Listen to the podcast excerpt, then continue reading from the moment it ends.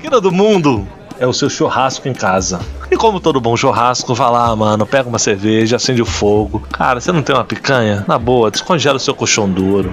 Prepara aquela boa alfafa. Porque aqui, coisa é séria piada e piada é coisa séria. Aliás, solidão para mim é sim uma coisa séria, mas Terra plana, definitivamente uma bela de uma piada. Piada é o caralho. Terra tem mesmo, bicho, o formato é de caixa de pizza. É isso aí, cara. Plana por fora e oca por dentro.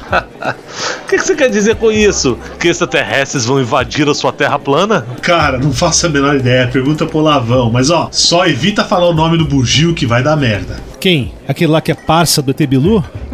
Mas calma aí, calma aí. Esse Etebilu aí não é trans? Trans? Ó, oh, não faço a menor ideia. Mas que esse cara tomou uns hormônios homeopáticos, tomou, velho.